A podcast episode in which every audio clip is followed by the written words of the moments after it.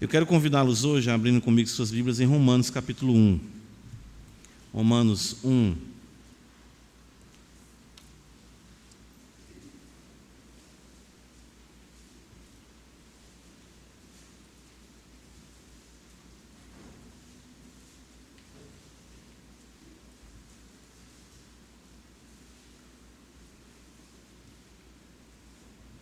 Eu quero compartilhar o Evangelho com a igreja. Nós precisamos do Evangelho. O Evangelho, as verdades do Evangelho, como diz o apóstolo Paulo, por ela nós somos salvos se retivermos as mesmas verdades. Ele fala isso escrevendo aos Coríntios. Então a igreja precisa ouvir o Evangelho, aqueles que chegam aqui precisam ouvir o Evangelho. A igreja tem que continuar sempre uh, exatamente proclamando o Santo Evangelho. Foi isso exatamente que os reformadores fizeram e nós devemos fazer, dar continuidade. Tão nobre tarefa, pregar o Evangelho de nosso Senhor e Salvador Jesus Cristo. A esposa do Dr. Lloyd Jones disse certa feita que quem quiser conhecer o ministério do seu marido deve entender, primeiramente, que ele foi um evangelista e um homem de oração. Então, proclamar o Evangelho, invocar o poder de Deus, pautado nesse Evangelho, isso é a nossa vida como igreja. Nós precisamos desse bendito Evangelho. Romanos capítulo 1, apenas o versículo número 18, eu quero ler com a igreja essa noite. Acompanhe comigo a leitura da palavra de Deus. Diz-nos assim: A ira de Deus se revela do céu contra toda impiedade e perversão dos homens que detêm a verdade pela injustiça. Amém. Vamos orar. Nós te agradecemos, Senhor, por tua palavra que é a verdade, bendita verdade, o Santo Evangelho. Não temos de nós mesmos a capacidade, Senhor, de entender se a tua boa mão, o teu bom espírito, assim, não nos conceder. E de fato sabemos que tu és bondoso em atender essa súplica. Ilumina os nossos olhos para que contemplemos as maravilhas da tua lei. A tua igreja receba a nutrição que procede de ti o alimento, para que possamos viver vidas agradáveis ao Senhor, cada vez mais, de fato, vidas sejam arrebanhadas no poder de nosso Senhor e Salvador Jesus Cristo. Ó Senhor da glória, internece os nossos corações, cativa nossa mente, e que possamos ser ensinados por Ti, te adorando em espírito e em verdade. Em nome de Jesus, Pai, nós assim oramos ao Senhor. Amém. Então é isso, irmãos. O Evangelho de nosso Senhor e Salvador Jesus Cristo. Lamentavelmente, muitas coisas têm sido apresentadas como Evangelho e muitas redefinições. Né? O apóstolo Paulo, já escrevendo aos Gálatas, ele diz que se maravilhava que os mesmos estivessem tão facilmente se movendo do evangelho que havia sido uh, entregue pelo apóstolo para outro evangelho. E Paulo chega a dizer o qual de fato não é outro. Não existe outro evangelho. As boas novas de Deus, a, a, a comunicação, a verdade, a bendita palavra, a luz que de fato é derramada nas trevas dos homens, ela não pode de forma nenhuma passar por qualquer redefinição, qualquer invenção ou qualquer suposto aperfeiçoamento. Mas lamentavelmente o que nós temos observado é isso. O evangelho ele tem sido exatamente maquiado, tem sido misturado, tem sido exatamente eh, feito tantas coisas, tantas bizarrices com aquilo que se hoje se chama até mesmo de evangelicalismo, daqueles que se afirmam evangélicos. Mas qual é o conteúdo do Evangelho, no que consiste o Evangelho, né? ou seja, uh, o que nós precisamos saber de fato dessas boas novas e que são importantes para a nossa vida, para as nossas vidas. Isso é tão determinante que no capítulo 1, por várias vezes, o apóstolo Paulo destaca exatamente a singularidade do Evangelho. Essa que é a epístola que nós sabemos foi o estopim, né? ou seja, usada por Deus para trazer aquela luz maravilhosa à vida de Lutero e de tantos homens, o próprio Agostinho também no texto de Romanos, capítulo 13, não falha a minha memória, ele também foi movido por Deus ali ah, e levado ao arrependimento. Logo no capítulo 1 de Romanos, versículo 1, veja, Paulo já mostra a importância, a primazia do Evangelho. Ele diz: Paulo, servo de Jesus Cristo, chamado para ser apóstolo, separado para o Evangelho de Deus. Veja, Paulo destaca que o Evangelho para o qual ele havia sido separado. Né? Nós podemos ver ainda no versículo 9, Paulo dizer: Pois Deus a quem, porque Deus a quem eu sirvo em meu espírito no evangelho de seu filho. Ainda no versículo 15, Paulo diz: Por isso, quanto está em mim, estou pronto a anunciar o evangelho. E no versículo 16, muito conhecido de todos nós, no 17, Paulo diz: Pois não me envergonho do evangelho, porque é o poder de Deus para a salvação de todo aquele que crê, primeiro do judeu e depois do grego e no verso 17, Paulo diz: Visto que a justiça de Deus se revela no Evangelho, de fé em fé, como está escrito, o justo viverá por fé. E é consenso entre os comentaristas, enfim, entre aqueles que ah, se debruçam sobre o texto de Romanos, que Paulo passa a anunciar o Evangelho a partir do versículo 18. Então ele fala do Evangelho, ele foi separado para o Evangelho, ele serve a Deus no seu espírito no Evangelho, ele quer ir até Roma compartilhar o Evangelho, mesmo com aqueles que já são crentes, porque ele sabe da importância do Evangelho para a edificação mútua dele e dos santos que estão em Roma, e ele de fato diz que não se envergonha do Evangelho, pelo contrário, ah, ele, ele tem, vamos dizer nesse sentido, ele se orgulha, ele tem deleite, ele de fato, ele, ele, ele se alegra com o Evangelho de nosso Senhor e Salvador Jesus Cristo. E então ele passa naquilo que nós conhecemos acerca da Epístola aos Romanos a discorrer de forma bem extensa, sistematicamente, sobre o Evangelho. E o que é maravilhoso nós compreendermos isso, é, é, é, observando isso, é vermos como Paulo apresenta o Evangelho. Como Paulo entende o Evangelho, como o Evangelho se manifesta em nossa vida, o que o Evangelho demanda de nós, de quem que o Evangelho trata primariamente, enfim, tudo isso nós podemos observar no discorrer do apóstolo Paulo aqui em Romanos capítulo 1. E isso, apenas no versículo 18 aqui, que eu quero observar com os irmãos, nós vemos verdades importantíssimas e caras acerca do Evangelho. Primeiramente, eu quero considerar com os irmãos, veja, Paulo diz que a ira de Deus se revela do céu. Ah, ah claro, nós estamos observando a nossa tradução ah, e, e, ela destaca a ira de Deus se revela do céu, mas se você tem acesso, hoje em dia é muito fácil, ao texto grego do Novo Testamento, ele vai primeiro destacar, é revelada a ira de Deus do céu. Primeira coisa que Paulo trata aqui, de fato, ele vai usar a palavra que é muito conhecida por nós, que foi transliterada, ou seja, não foi nem traduzida como o nome do último livro da Bíblia, que é Apocalipse. Interessante isso. Paulo, quando ele vai falar do Evangelho, ele fala de revelação. Ele destaca isso primariamente. Não é? não é simplesmente, claro, a ira de Deus, nós vamos observar que é o conteúdo dessa revelação, mas o que Paulo quer trazer aqui à luz para nós é que o Evangelho e isso é muito importante para Paulo, ele não é um aprendizado ou um aglomerado de princípios paridos pela mente humana. O Evangelho é revelação.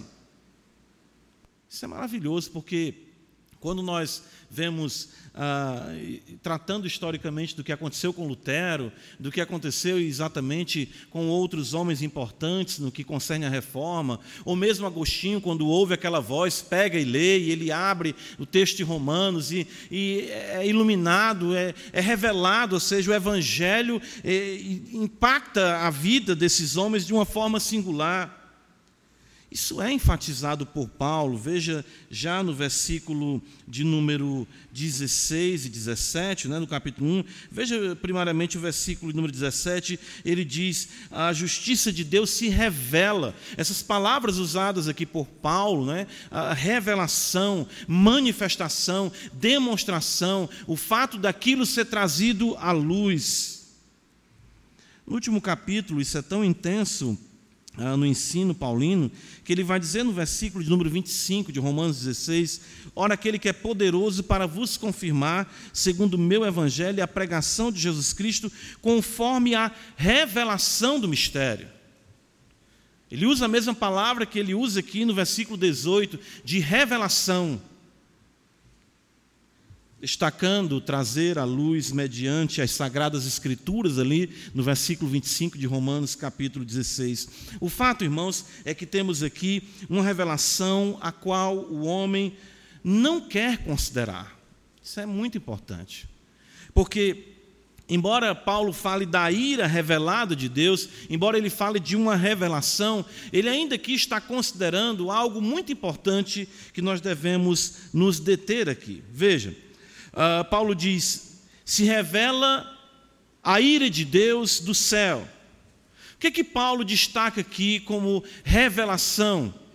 E aí é algo muito curioso, naquilo que nós costumeiramente chamamos de graça comum, mas que para Paulo é um conteúdo muito forte, muito intenso e poderoso da manifestação de Deus, até mesmo para aqueles que se encontram em trevas.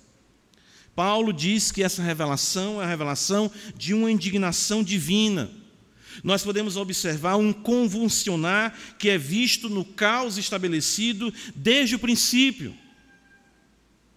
E que o homem de modo nenhum consegue sanar. Percebam isso. Paulo, aqui, a princípio, no versículo 18, quando ele fala de revelação, ele ainda não está destacando a, a, a, o Evangelho, a cruz, a salvação. Veja o versículo 18, ele fala que a ira de Deus se revela do céu contra toda impiedade e perversão dos homens que detêm a verdade pela injustiça. E ele diz: Porquanto que de Deus se pode conhecer, é manifesto entre eles, porque Deus lhes manifestou. Há uma manifestação, há uma revelação, mesmo fora da igreja. É isso que Paulo quer destacar. Há um pairar antagônico sobre as cabeças dos homens, há uma culpa imperdoável, há um mal iminente, há algo errado, e isso é inequivocamente constatado. O Evangelho vem para interpretar isso, claro. As Escrituras vêm, como nós estamos vendo aqui, para explicar isso. Que os homens vivem, percebem, mas não se dobram, não se convertem.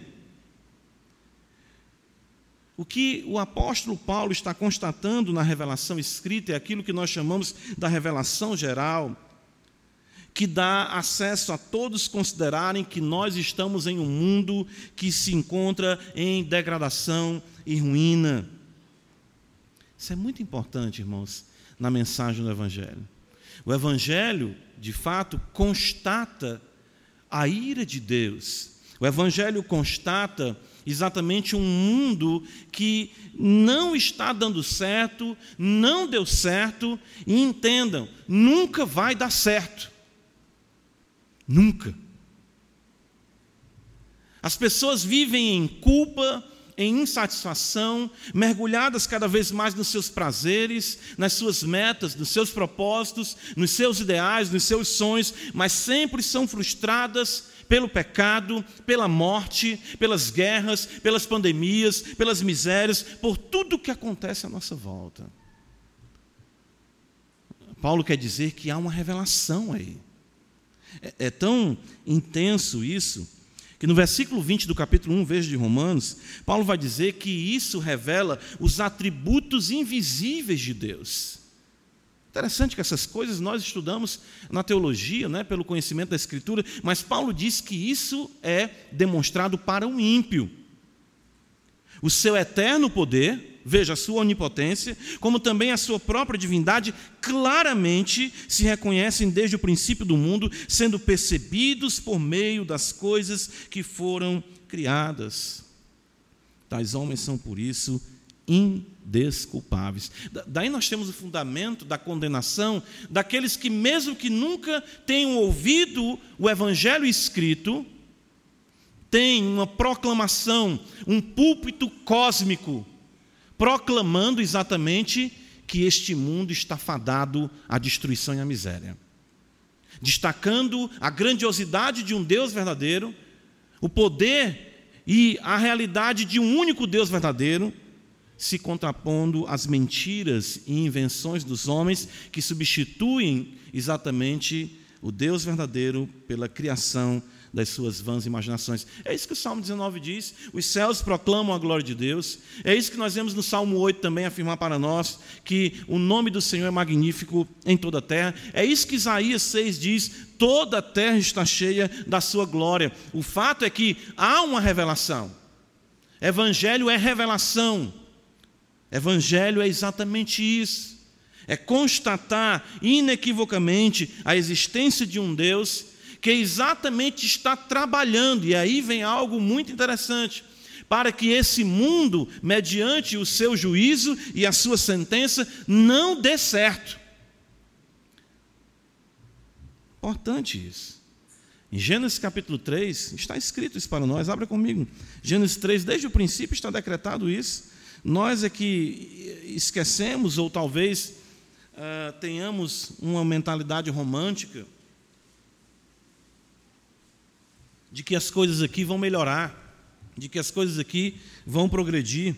Romanos capítulo 3, o Senhor diz, uh, no versículo, olha só, de número 17: E Adão disse: Visto que atendeste a voz de tua mulher e comeste da árvore que eu te ordenara não comesse, Maldita é a terra por tua causa. A terra está sob maldição.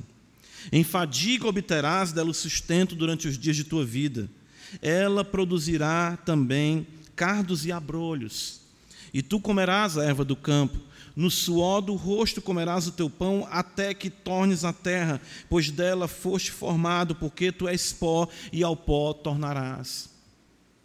Há uma maldição de que tudo nesse mundo, incluindo nós, seremos reduzidos a pó. A ira de Deus, é por isso que Paulo diz: isso está revelado, isso é constatado, isso é claro. Não há como se colocar esperança nesse mundo, não há como se fazer projetos é, perpétuos nessa esfera. É, é, é aí que está a grandiosidade do Evangelho exatamente em nos desencantar do glamour e da suposta estabilidade que esse mundo dioturnamente nos apresenta através dos meios de comunicação. Nós vemos, irmãos, aqui então que todos os homens, algumas considerações acerca desse contexto de revelação. Todos os homens precisam de revelação. Mesmo antes da queda, Adão ele precisava de revelação. Deus chegou para ele e disse o que era a árvore, o que ele tinha que comer, o que ele não tinha que comer. Deus trouxe a Adão a mulher, ou seja, a revelação é o ato gracioso de Deus de exatamente interpretar a realidade para o ser humano. Deus é de fato a referência. A referência está em Deus para que nós saibamos o que é a vida, o que somos nós, o que é esse mundo, o que está errado com esse mundo. Nós precisamos de revelação. O mundo aí fora tem uma revelação constante, dia após dia, noite após noite. A própria realidade de uma pandemia como essa está gritando aos ouvidos dos homens: este mundo está afadado à miséria. Se voltem para mim, se arrependam dos seus pecados. Isso é revelação. Nós só fomos alcançados porque Deus resolveu dissipar as nossas trevas pela revelação do Evangelho. A diferença que nós observamos do mundo aí e o fato de nós aqui é revelação também. Nós vimos que uh, sem a revelação das Escrituras, a revelação que Deus estava transmitindo e que está transmitindo, ela não surtia efeito em nós, mas não por causa da impotência, incapacidade, ou vamos dizer, ah, o caráter, vamos dizer, não, não, eh, não perceptível da revelação, como se fosse algo que eu não conseguisse ler. Não, não é isso. Por conta do pecado que há em mim. Efésios capítulo 2, o apóstolo Paulo diz algo muito interessante quanto a essa ação em nossas vidas. E é importante nós considerarmos isso. Paulo vai dizer ah, no versículo 1, veja, Ele vos deu vida estando vós mortos nos vossos delitos e pecados. Olha como era a nossa vida. Embora a revelação gritasse, os céus proclamando a glória de Deus, os céus anunciando o seu poder, a, o pairar da ira de Deus, a certeza do tribunal, do juízo, a culpa, a sua consciência atormentada, a não paz na prática dos pecados, embora tudo isso assole e açoite o homem todo o tempo, o que é que o homem faz? Versículo 2, Paulo diz: Nos quais andastes outrora, segundo o curso deste mundo, segundo o príncipe da potestade do ar, do espírito que agora atua nos filhos da desobediência, entre os quais também todos nós andamos outrora, segundo a inclinação da nossa carne, fazendo a vontade da carne dos pensamentos, e éramos por natureza filhos da ira, como também os demais. Então percebam aí, é, é essa enxurrada, é essa vida é exatamente isso: as paixões, os prazeres, os cuidados, os trabalhos, os projetos. Paulo diz no versículo 4: Mas Deus, sendo rico em misericórdia por causa do grande amor com que nos amou, a diferença, então, que nós vemos da nossa, de nossas vidas estarem hoje aqui, compreendendo esse aspecto geral da revelação e estarmos adorando com esse aspecto especial da revelação, consiste exatamente no que é o Evangelho. A luz de Deus resplandeceu nas nossas trevas. Constantemente, irmãos, Deus revela aos homens a necessidade dos mesmos em considerarem o defeito permanente. Eu acho interessante isso, né? Os filmes tratam disso. Os filmes tratam da busca do final feliz, de que as coisas terminem bem, né? Mas os erros na Matrix são constantemente percebidos por todos os homens. Né? Vai depender de qual pílula você está tomando ou você vai tomar. Né? Fazendo aqui um, uma menção ao filme Matrix, né? Olha aí, tá vendo aí? Um filmezinho também eu assisto, é bom, né? Irmãos, 2 Coríntios 5,18, o apóstolo Paulo então vai dizer, isso é importante para nós. Ora, diz o apóstolo Paulo, 2 Coríntios 5, versículo 18: tudo provém de Deus, tudo provém de Deus, que nos reconciliou consigo mesmo, por meio de Cristo, e nos deu o ministério da reconciliação. Paulo diz a saber que Deus estava em Cristo reconciliando consigo o mundo, não imputando aos homens as suas transgressões, e nos confiou a palavra da reconciliação, o evangelho da reconciliação, a revelação reconciliadora, de sorte que como embaixadores em nome de Cristo, como se Deus exortasse por nosso intermédio. Paulo diz: Em nome de Cristo, pois, vos rogamos que vos reconcilieis com Deus. Não volte para a, a realidade fora daqui. Não continue vivendo nesse sofrimento, nessa incerteza, no pairar da indignação, da ira, de tudo dar errado, porque você sabe que o que pontua a realidade de todo homem nessa terra é a morte. Paulo diz: Deus nos deu a palavra da reconciliação. Deus nos trouxe para junto de si, mediante Jesus Cristo, nosso Senhor. É por isso que ah, em Romanos capítulo 1, isso é muito belo, viu? Ah, considerando esse texto, ah, Paulo diz: a revelação. É exatamente isso que nós observamos. Volta para Romanos 1,18, Paulo diz: a ira de Deus se revela do céu, e agora sim nós podemos considerar exatamente o conteúdo dessa revelação. Não é? Ou seja, Uh, Paulo diz que é a ira de Deus.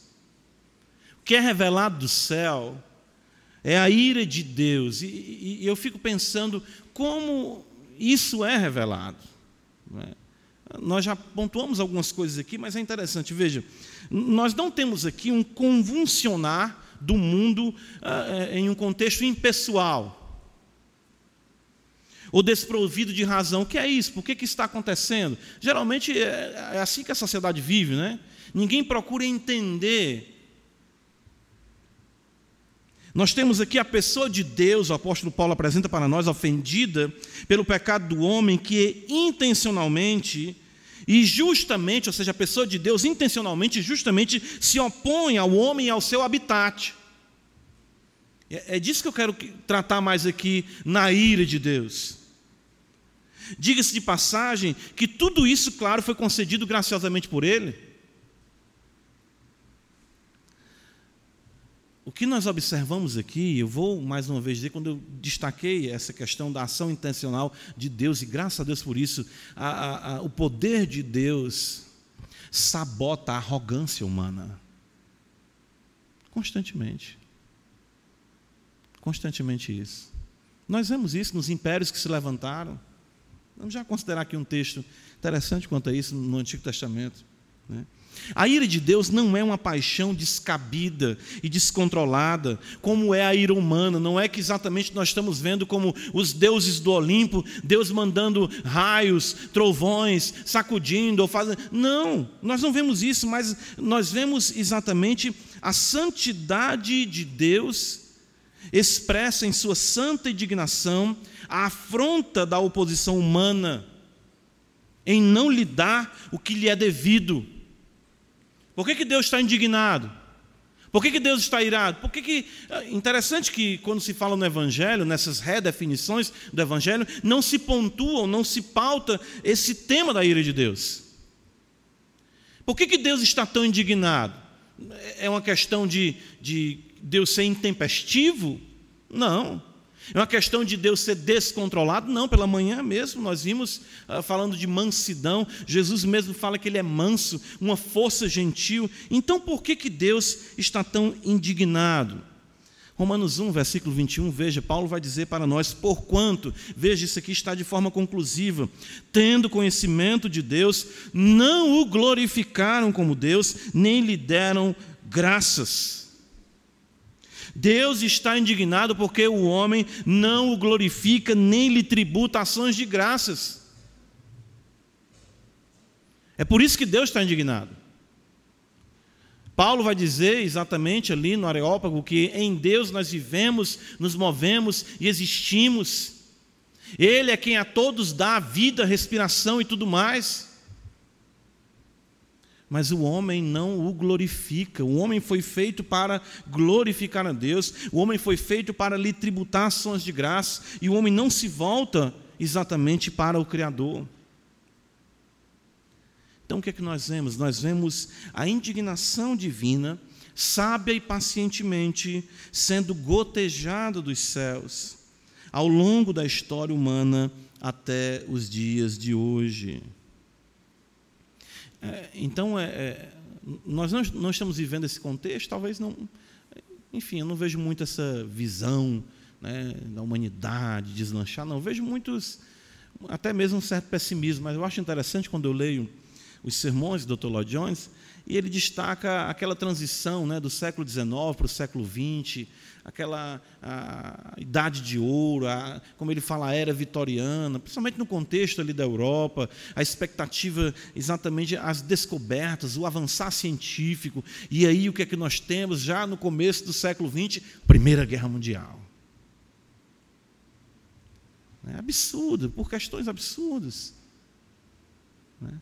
Um intervalo muito pequeno, nós temos a sequência, a Segunda Guerra Mundial. E ele mostra exatamente isso. O homem pensa que vai atingir ah, o auge, o, o poderio, a glória. E o que nós vemos exatamente é a indignação de Deus sendo gotejada na história humana. É, isso não vem unicamente ah, pela intempestividade de líderes megalomaníacos, não vem unicamente por equívocos de um processo evolutivo, não vem unicamente por vírus descontrolados, como que nós estamos enfrentando o homem hoje, mas exatamente é Deus quem julgou, julga e continuará julgando o pecado. Então entenda: se você for um eleito, Isso é importante você compreender. Se você for alguém por quem Cristo de fato morreu, Deus vai fazer com que tudo dê errado na sua vida para que no final dê certo. Para que você se arrependa dos seus pecados, se volte para Ele e ande humildemente com o Senhor teu Deus. É isso que Paulo está apresentando aqui para nós. A ira de Deus. Não, é? não adianta, não é? como nós costumamos dizer, se estribuchar. Não adianta, por que, tudo na minha vida dá errado? Graças a Deus por isso. É porque Deus quer exatamente que você se desencante com esse mundo e entenda que só há salvação no nome que está sobre todo nome, o nome de Jesus Cristo, nosso Senhor. É isso. Êxodo capítulo 8, abre comigo a escritura, veja.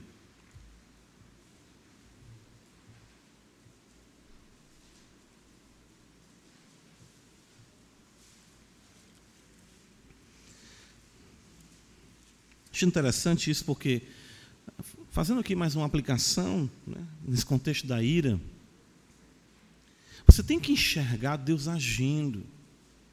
E de fato, eu creio que é, se Deus o trouxe aqui, há uma grande possibilidade de que seus olhos sejam abertos hoje. Eu creio nisso. Êxodo capítulo 8, versículo 19, aqui na terceira praga, é interessante, né? a praga dos piolhos quando Deus assim lança sobre o Egito. Ah, no versículo 18 diz assim: Fizeram os magos o mesmo com suas ciências ocultas para produzirem piolhos, porém não puderam. E havia piolhos nos homens e no gado. Então disseram os magos de Faraó: Isto é o dedo de Deus. Porém, o coração de Faraó se endureceu e não os ouviu como o Senhor tinha dito. Isso é o dedo de Deus. Nós não podemos perder a dimensão espiritual do que está acontecendo no mundo hoje. Isso é o dedo de Deus. E as pessoas não estão se voltando para Deus. Não permita, não aceite, de fato, não, não deixe com que isso se configure na sua vida, a semelhança de Faraó. De não atentar para o que Deus está fazendo. A praga que está aí, a peste que assola. Hoje, por conta de nós conseguirmos entender a dinâmica da praga, nós muitas vezes esquecemos a sobrenaturalidade da praga. O fato de você entender, saber qual é o nome, coronavírus, saber como ele se, se, se prende à nossa célula, o que ele faz, o que, como isso age no organismo, quantos morrem, qual o nível de, de, de, de letalidade, de infecção do vírus, e isso não diminui o aspecto, o fato de que isso é o dedo de Deus. Para mostrar para nós exatamente de que ele está indignado com esse mundo, de que esse mundo jamais vai receber a chancela de bem-aventurança, a não ser daqueles que se encontram em Jesus Cristo, nosso Senhor. Irmãos, é por isso que isso aqui é muito consolador, fazendo uma aplicação para nós como crentes, isso é interessante, porque nesse mundo, de fato, uh, Nada nesse mundo dará totalmente ou finalmente certo. Nada, nada, nada, nada. Deus não permitirá. A sua ira está sobre este mundo que está, como diz o apóstolo Pedro, entesourado para o fogo. 2 Pedro capítulo 3, veja, uh, uh, é bem interessante isso, né? Uh, eu sei que Deus é bom, nós sabemos disso, que se não fosse, que seria de nós? Né? Nós estaríamos aqui, tanta bondade, tanta benesse aqui. Né? Eu sempre gosto de observar isso, né? Microfone desse aqui bom, bonito, né, rapaz? Né? Púlpito aqui, uma bancada dessa, né, pastor? A gente conversa sobre isso, né? Climatizado, todo mundo aqui, que maravilha, né? Quem está no auditório também, no friozinho e tudo, tanta coisa boa.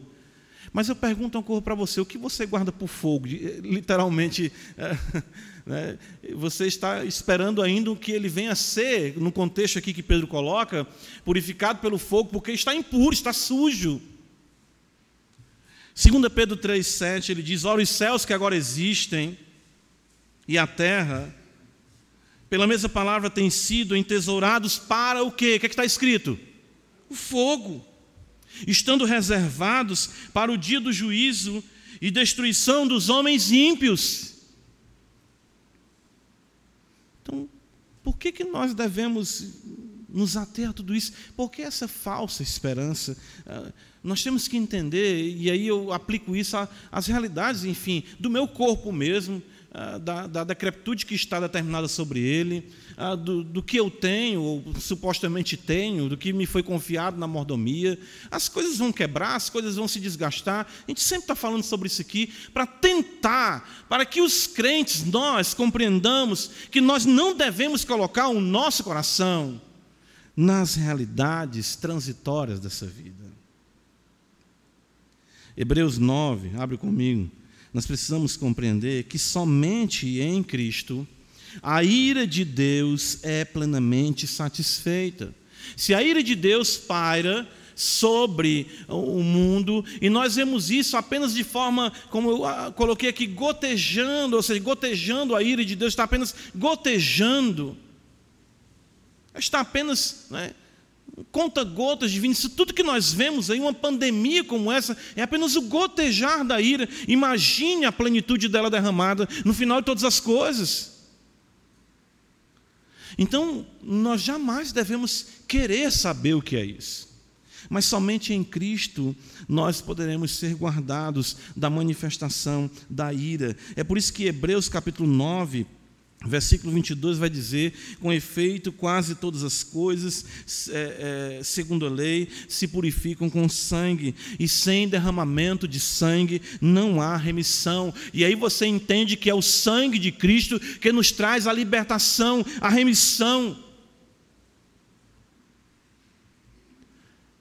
Nós precisamos entender isso como crentes e andarmos é, suplicando, claro, o favor de Deus para que cada vez mais louvemos seu nome. Hoje pela manhã estivemos aqui ah, na ceia, trazendo isso à memória, a graça, a misericórdia, o fato de Cristo ter suportado a ira de Deus em nosso lugar, como pecadores na cruz, para que nós hoje não tivéssemos sobre nós o pairar dessa ira. Ou seja, nós como crentes agora não temos mais essa ira pairando sobre nós. Paulo diz em Romanos capítulo 8, versículo 1, agora, pois, nenhuma condenação há para os que estão em Cristo Jesus.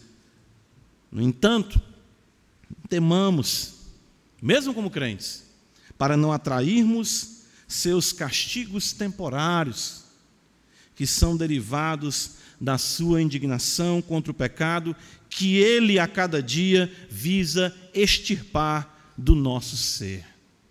Então é por isso que nós experimentamos. É por isso que Paulo vai dizer em 1 Coríntios 11, no contexto de ceia, que nós falamos agora há pouco, que eh, por essa razão, há muitos fracos, doentes, não poucos, que dormem, que haviam morrido por conta de quê? Da indignação de Deus contra os seus santos, julgando os seus santos, burilando, lapidando os seus santos, com sofrimentos, com privações, para que exatamente a arrogância, o pecado, os males não venham se assenhorar do nosso coração e nos colocar na contramão da vontade divina. É isso que nós vemos. Hebreus capítulo 10, você está no capítulo 9, o autor vai dizer, né? Versículo 30, ora, nós conhecemos aquele que disse: A mim pertence a vingança, eu retribuirei, e outra vez o Senhor julgará quem? O seu povo. Está escrito em Hebreus, Hebreus 30. Versículo 31, horrível coisa é cair nas mãos do Deus vivo. Hebreus 12, o capítulo sobre disciplina, do versículo 4 em diante, tem a sua conclusão no versículo número 28 e 29, diz: Por isso, recebendo nós um reino inabalável, retenhamos a graça pela qual sirvamos a Deus de modo agradável, com reverência e santo temor, porque o nosso Deus é o que? Fogo consumidor. Então vejam, a ira, ela não está mais sobre nós como igreja. Cordeiro de Deus ele suportou a ira de Deus sobre nós, mas isso não significa que nós, como igreja, não possamos experimentar o aspecto temporário, uh, didático, disciplinador da indignação de Deus contra o pecado, que é a ação e a reação legítima da sua santidade no trabalhar dos seus santos para o encontrarem, como diz Hebreus 12, 14. Seguir a paz com todos e a santificação sem a qual ninguém verá o Senhor. Romanos capítulo 1, volta comigo, veja, Paulo diz: a ira de Deus né? A revelação da ira de Deus se revela, né, como nós vemos aqui, a ira de Deus se revela do céu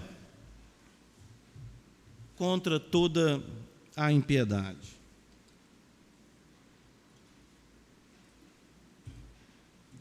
Isso faz nos levantar o questionamento, né? Por que, que Deus está tão indignado? Né? Nós falamos exatamente isso já um pouco do louvor e das ações de graças que são a Ele devidas. O que atrai a ira de Deus, o que tanto indigna, Paulo usa aqui a palavra impiedade. Interessante isso. E ela pode ser traduzida da seguinte forma: você pode entender impiedade, falta de respeito, ousada irreverência, a recusa em dar a honra devida, né? A impiedade consiste nisso. O que vemos aqui é a ação humana contra tudo que é divino, ou seja, uma verdadeira aversão à santidade ou à sacralidade.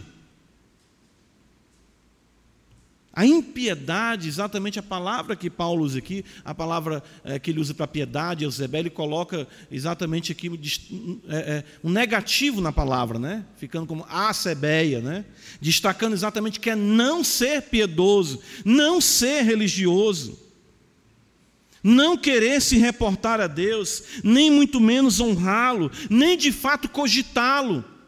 É isso que atrai a ira de Deus. Piedade consiste exatamente no oposto disso.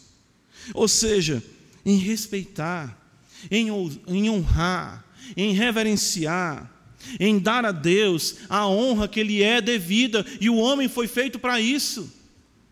Isso não é algo apenas que o homem pode deduzir, está impregnado nele a imagem de Deus.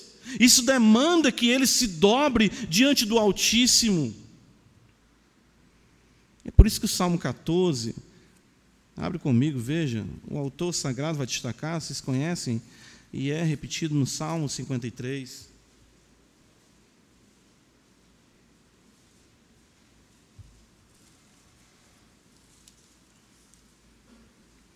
Diz o insensato no seu coração: não há Deus que afronta. Isso é loucura. É por isso que o salmista ele diz: é, é um, olha, quem vai falar agora é um louco, é um demente, é alguém sem juízo, é alguém que não tem noção. Diz o estúpido, louco no seu coração: não há Deus. Como você diz isso? Deixe de ser louco. Isso é ofensivo a Deus, isso atrai a ira de Deus um, um amontoado de pó, considerando essa perspectiva, que não tem a capacidade nem de manter o seu coração pulsando, abrir a boca, desandar a sua língua contra os céus e dizer: não há Deus.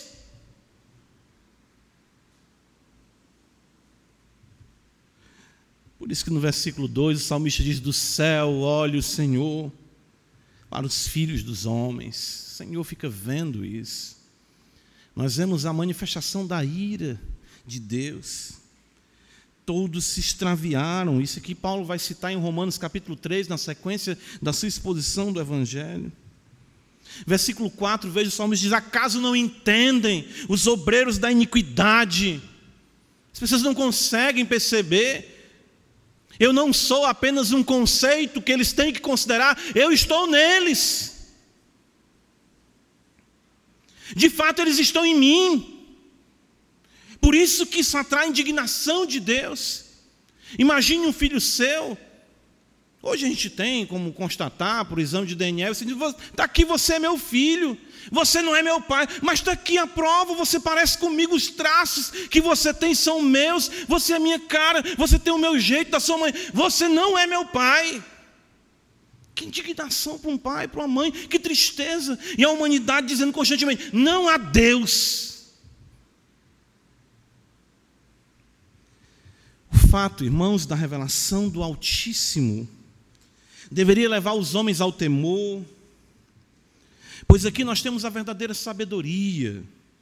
A impiedade dessa forma é a estupidez, a insensatez, de fato a loucura de não reconhecer a grandeza de Deus e assim reverenciá-lo. Por que, que os homens fazem isso?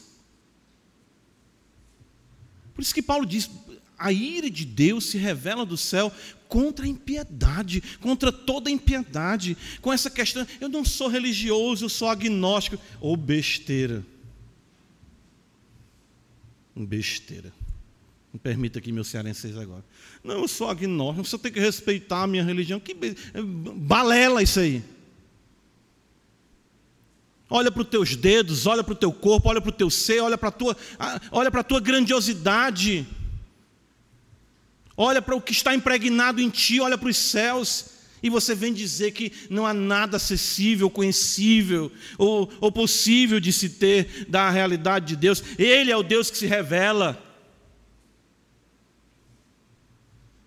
A revelação de Deus, irmãos, deve conduzir à piedade. Por isso nós vemos, Paulo diz: a ira de Deus se revela do céu contra toda impiedade. Porque o fato de Deus se revelar deveria fazer com que os homens fossem piedosos e eles se tornaram o quê? Ímpios. Deveriam ter temor, zelo para com as instituições divinas, o santo nome de Deus. Por isso que nós devemos buscar o conhecimento, que a cada dia enterneça o nosso coração, nós como crentes, graças a Deus por essa revelação. Mas nós precisamos ter o cuidado, temos sempre batido nessa tecla, de que a revelação, o conhecimento, interneça os nossos corações. Eu sei que Eli, os irmãos conhecem a história, né? No livro ali de Samuel. Eu sei que Eli estava com a vida dele torta em muitas coisas. Né? Os filhos, a indulgência, né? Ofni, Finés ali, fazendo o que não faziam, fazendo o que faziam, enfim, contrário à vontade de Deus. Mas Eli, mesmo que estivesse ficando cego, ele já tinha experimentado o que era a realidade de Deus. Eu acho interessante alguns momentos, uh, como por exemplo, uh, ele interpreta as coisas, isso é, isso é a mão de Deus, isso é o juiz de Deus. Foi o Senhor que falou, quando Samuel diz a ele a profecia, ele não se opõe, ele sabe que Deus vai julgar ele. E uma coisa que eu acho interessante é quando Deus fala com Samuel. E Samuel está deitado, é jovem, né, pequenino ainda, e Deus fala: Samuel, Samuel, e ele vai até ali e diz: Estou aqui, o que, né, o que queres? Não, não te chamei, não me chamou, não, foi deitar de novo. Nós estamos tendo aí uma revelação. Deus está se revelando a, a, a aquele menino que vai se tornar a, um dos maiores profetas em Israel, Samuel cuja palavra o Senhor honrou, porque de fato Samuel honrava a palavra de Deus. E Samuel vai outra vez, e aí ele entende que é Deus, ele diz: Olha, quando tu ouvir a voz te chamando, tu vai responder assim: Fala, Senhor, porque o teu servo ouve. A revelação traz essa atitude de se dobrar diante do Deus verdadeiro. Fala, Senhor, porque o teu servo ouve. Revelação verdadeira traz piedade. Quando Moisés está pastoreando as ovelhas do seu sogro ali, e isso já tinha se passado aproximadamente quatro décadas, e Estevão diz no capítulo 7 de Atos que Moisés sabia, mesmo antes, 40 anos atrás, que era propósito de Deus libertar Israel através dele. E ele tentou fazer isso, contrariando Zacarias 4 6, claro que vem depois dele, mas o princípio do Espírito, por força e por violência. E não deu certo. Porque a ação de Deus é uma força gentil. Moisés vê a sassa se consum... pegando fogo e não se consumindo. E ele vai e quer ver aquilo ali, ele quer se chegar. E quando ele quer chegar mais perto, Deus diz para ele: Não te chegues para cá. Tira a sandália dos pés, porque o lugar em que tu estás é o que? Terra santa. Proximidade, revelação, mão nos olhos, joelhos dobrados. Fala, Senhor, que o teu servo ouve. A loucura da impiedade se caracteriza por uma pauta sensual. O homem dizer que Deus não existe é por uma única razão: ele quer gratificar os seus prazeres, as suas paixões. A loucura se traduz em devassidão. Veja o Salmo 14, está escrito: Diz o insensato no seu coração, não há Deus, corrompem-se e praticam abominações. Já não há quem faça o bem. Por que a sociedade quer excluir a piedade? Porque isso vai impedir que eu me entregue à promiscuidade. Conceito de Deus barra exatamente o que eu quero. Eu quero, ah, falando como o mundo fala, eu quero pedofilia, eu quero zoofilia, eu quero orgias, eu quero drogas, sexo, rock and roll. Deus estraga tudo isso.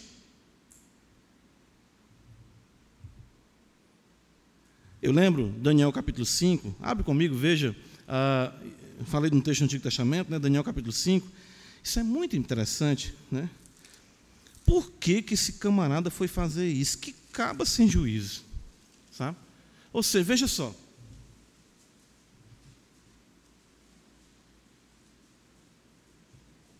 Daniel capítulo 5, olha o que, é que está escrito. O rei Belsazar deu um grande banquete a mil dos seus grandes e bebeu vinho na presença dos mil. É a festa do pipoco, né? Aqui, uma festa de mil pessoas, dos seus grandes, era gente, era uma festa a lá jovem guarda de arromba, né? Enquanto Belsazar bebia e apreciava o vinho, mandou trazer os utensílios de ouro e de prata que Nabucodonosor, seu pai, tirara do templo que estava em Jerusalém, para que neles bebessem o rei e os seus grandes, as suas mulheres e concubinas. Então trouxeram os utensílios de ouro que foram tirados do templo da casa de Deus que estava em Jerusalém, e beberam. Neles o rei e os seus grandes e as suas mulheres e concubinas beberam vinho e deram louvores aos deuses de ouro, de prata, de bronze, de ferro, de madeira e de pedra que está acontecendo aqui? O que está acontecendo? Belsazar, ele está promovendo essa festa aqui, essa, é, é, essa rave, é rave é? Essa rave aqui e tal. E aí ele resolve, ele, ele quer causar. O negócio dele aqui, ele quer causar. Paz, eu, eu sou o rei da Babilônia. E Belsazar sabia quem era Yahvé. Belsazar sabia. Daniel vai dizer isso, vamos já ler. O que, é que ele pensa? E, Yahvé, o Deus verdadeiro, havia colocado o pai dele no canto dele. Nabucodonosor, não só por uma vez, tinha feito até o mesmo pastar com os animais do campo. E isso fez com que Nabucodonosor, com o passar do tempo, tributasse uma honra e um respeito ao Deus de Israel, porque o Deus de Israel é o Deus verdadeiro. E Belsazar não queria isso. Comigo vai ser diferente, não vai ser com meu pai, não. O que, é que ele faz? Eu vou escrachar aqui. Irmãos, é isso. Quer ver só? Daniel capítulo 5, veja. Versículo 17. Olha o que está escrito. Ele promete, né, porque aparece uma mão escrevendo na parede ali, né, na parede ali, na hora lá da, da festa lá aparece uma mão, e é tão poderosa a revelação que Belsazar literalmente fica batendo um joelho no outro. Tremendo o poder de Deus. Num instante acabou o efeito do vinho, acabou a festa. E ele, o que é isso? O que é isso? Ficou com medo. E ele a mão escreveu, e ele não entendia, ninguém entendia, então Daniel veio interpretar, ele prometeu cobrir Daniel de presentes. Daniel diz: Os teus presentes fiquem contigo, e dá os teus prêmios a outrem. Todavia, lerei ao rei a escritura e lhe farei saber a interpretação. Olha o que, é que Daniel diz. Ó rei, aliás, o rei, Deus o Altíssimo, deu a Nabucodonosor, teu pai o reino e grandeza, glória e majestade. Ah, é ó rei, tá certo, que o meu estava coberto aqui. Ó rei, Deus o Altíssimo deu a Nabucodonosor, teu pai, o rei na grandeza, glória e majestade. Então ele já está dizendo para Belsazar que o pai dele só foi rei porque Deus o tinha feito rei. Por causa da grandeza que lhe deu, povos e nações, e homens de todas as línguas tremiam e temiam diante dele. Matava quem queria, e a quem queria deixava com vida, a quem queria exaltava e a quem queria abatia. Quando, porém, o seu coração se elevou, o seu espírito se tornou soberbo e arrogante, foi derribado do seu trono real e passou dele a sua glória. Foi expulso dentre os filhos dos homens, o seu coração foi feito semelhante ao dos animais, e a sua morada foi com os jumentos monteses. Deram-lhe a comer a erva como aos bois, e do orvalho do céu foi molhado o seu corpo, até que conheceu que Deus, o Altíssimo, tem domínio sobre o reino dos homens e a quem quer constituir sobre ele. Olha aí o que, é que Daniel vai dizer para Belsazar. Tu, Belsazar, que és seu filho, não humilhaste o coração, ainda que sabias tudo isso. Está vendo? Ele sabia de tudo isso. E te levantaste contra o Senhor do céu, pois foram trazidos os utensílios da casa dele perante ti e tu, os teus grandes, as tuas mulheres e as tuas concubinas, bebestes vinho neles. Além disso, deste louvores aos deuses de prata, de ouro, de bronze, de ferro, de madeira e de pedra, que não veem, não ouvem nem sabem, mas a Deus em cuja mão está a tua vida, e todos os teus caminhos a Ele não glorificaste. Isso é impiedade. É exatamente o que a sociedade faz. As promoções que são feitas, os filmes que são feitos, as novelas que são feitas, publicidade que é feita, as pessoas sabem que ninguém se compara com Jesus Cristo. Nem Alá, nem Maomé, nem Buda, nem Espiritismo, seja o que for, Jesus é o Rei da glória. Todos sabem disso. E estão pegando as coisas sagradas, estão escrachando exatamente nos seus pecados. Mas virá o dia, como está escrito na escritura da parede registrada aqui para nós, como foi. Todos estão sendo pesados na balança e achado em falta, e o juízo de Deus não tardará. É isso que atrai a indignação de Deus. A, a realidade da impiedade não, não, não é somente uma questão de dizer assim, não, eu não gosto de coisa religiosa e tudo, mas é essa ação intencional, ou seja, uma sociedade que a cada dia exclui Deus de todas as suas instituições. Mostra-se um alvo da ira de Deus. Romanos 1, veja, volta comigo, ele vai dizer exatamente isso no versículo 24, olha o que está escrito. Romanos 1, versículo 24: Por isso Deus entregou tais homens à imundícia.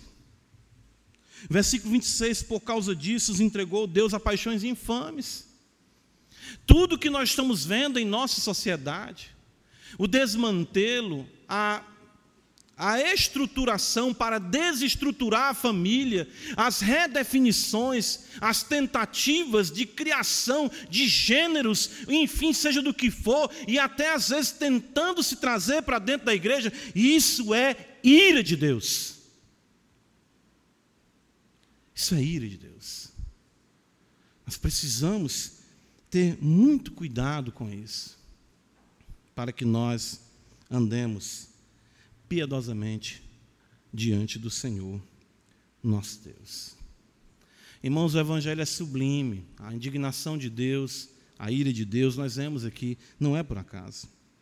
Paulo vai dizer, para nós concluirmos, veja, vamos deixar o texto aqui, a última parte do texto ele vai dizer: a ira de Deus se revela do céu contra toda impiedade e perversão dos homens. O que é a perversão?